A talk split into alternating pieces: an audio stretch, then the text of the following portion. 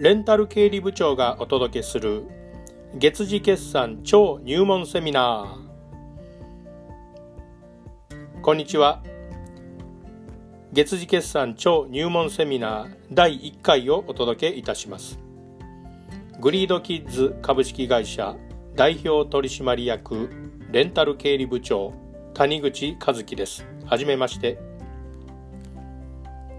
第1回の本日はオリエンテーリングといたしまして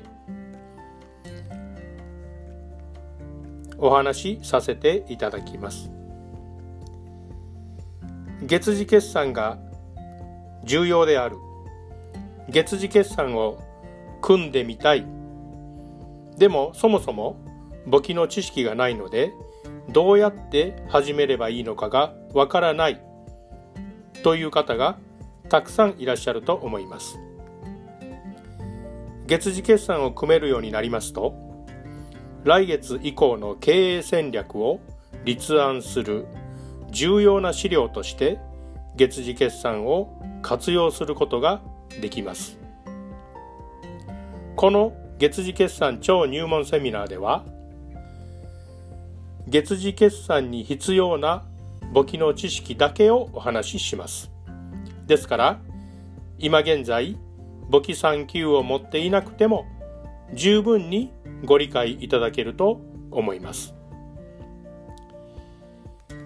最後にお尋ねします。あなたはキャッチボールをするときに右手でボールを投げて左手で受けますか？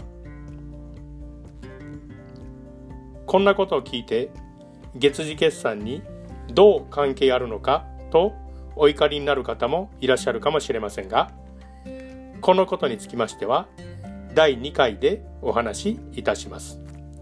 レンタル経理部長でした。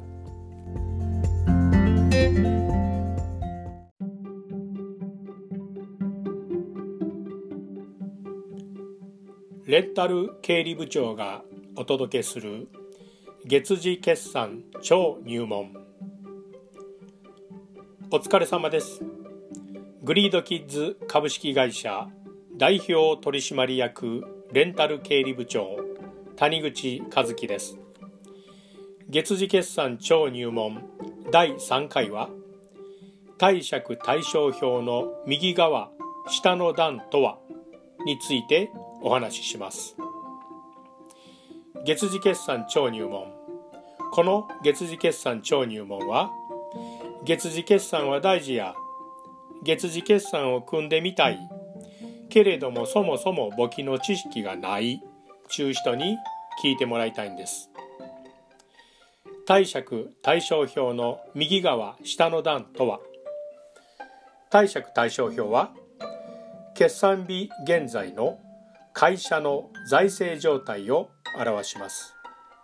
では会社の財政状態とは何でしょうか？前回の配信では会社の財産を資産と呼びますとお話ししました。本日は資産以外の財政状態を見ていきます。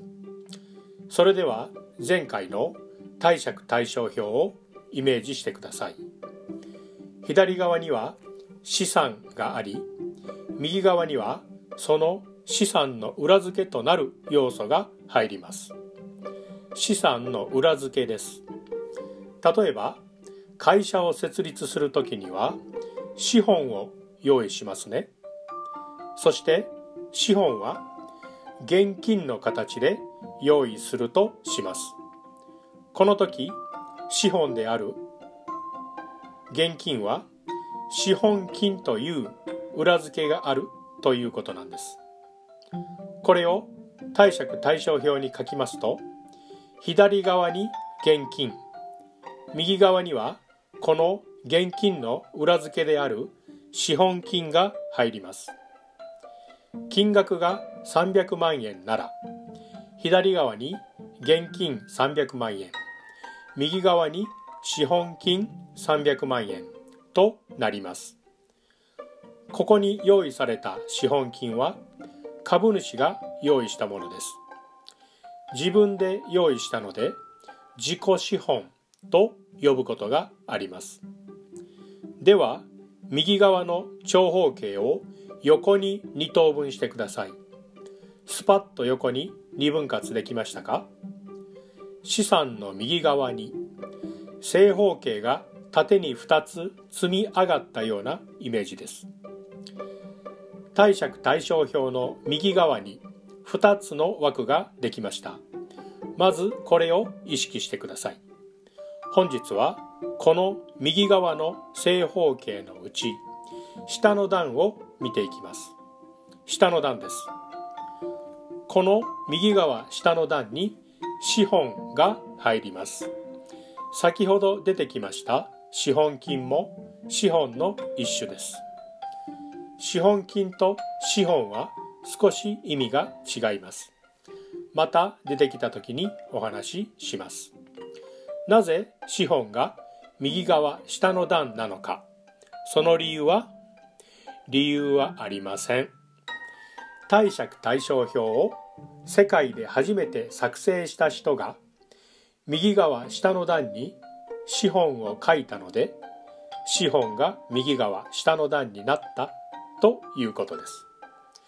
これはルールですから特に理由はないのです。さあ本日はこれくらいにしておきましょう。上と下の概念を覚える時にはどちらか一方だけをきっちり覚えますとその反対側は自然と内容が決まります。本日は下の段だけを覚えてくださいね。さてキャッチボールの話です。いいですか？前回は左手で資産をキャッチしました。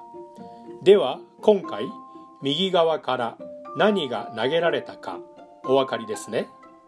右手で資本を投げたんですね。